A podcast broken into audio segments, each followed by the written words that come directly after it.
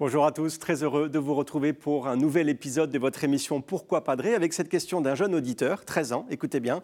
Tanguy nous dit J'ai l'impression qu'il est injuste que certaines personnes soient choisies pour recevoir des apparitions divines. Est-ce qu'il n'est pas plus facile pour elles de devenir saintes? Est-ce qu'elles sont choisies parce qu'elles sont déjà saintes?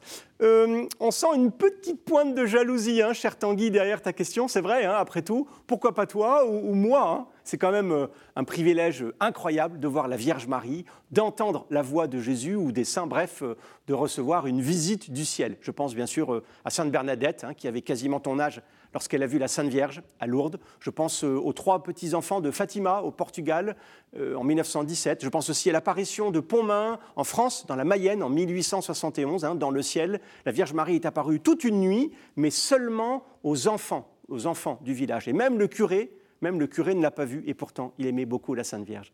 Cela dit, euh, ce privilège d'une apparition, c'est souvent un cadeau empoisonné, parce que quand on dit qu'on a vu la Vierge Marie, on entre dans une spirale dans un tourbillon de questions, d'enquêtes. On doit raconter euh, des centaines de fois, des, milliers de fois, j'imagine, ce qui s'est passé. On est aussi euh, moqué, euh, critiqué, on subit des examens médicaux ou psychiatriques, des interrogatoires.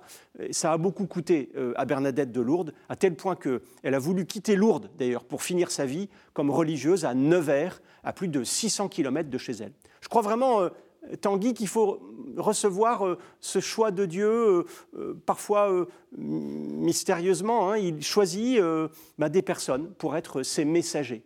Par contre, ce qui semble être assez clair, très clair même, c'est que tous ces voyants sont vraiment humbles et pauvres. En tout cas, la Vierge Marie se montre toujours, toujours à des personnes humbles et pauvres des personnes euh, imparfaites aussi. Hein. Par exemple, Maximin et Mélanie, les voyants de La Salette en 1846 en France, bah, ils ne sont pas saints. En tout cas, euh, Maximin euh, n'a pas eu une vie très linéaire, très exemplaire. Jeanne d'Arc, Jeanne d'Arc qui entendait des voix hein, se confesser tous les jours. C'est donc bah, elle voyait bien qu'au fond de son cœur, rien n'était gagné et qu'il y avait en elle des complicités avec le mal. Mais tu sais, Tanguy, la question du pourquoi, je pense que les voyants eux-mêmes se sont posé cette question une fois. Pourquoi moi?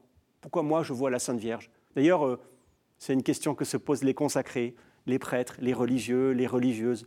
Pourquoi moi? C'est vraiment euh, le mystère de, la vocation, du, décalage euh, fort entre ce qu'on devrait être, c'est-à-dire un témoin de Dieu authentique, et ce qu'on est profondément, un pauvre homme, un pauvre pécheur. On appelle ça le syndrome de l'imposteur. On n'est pas mieux que les autres.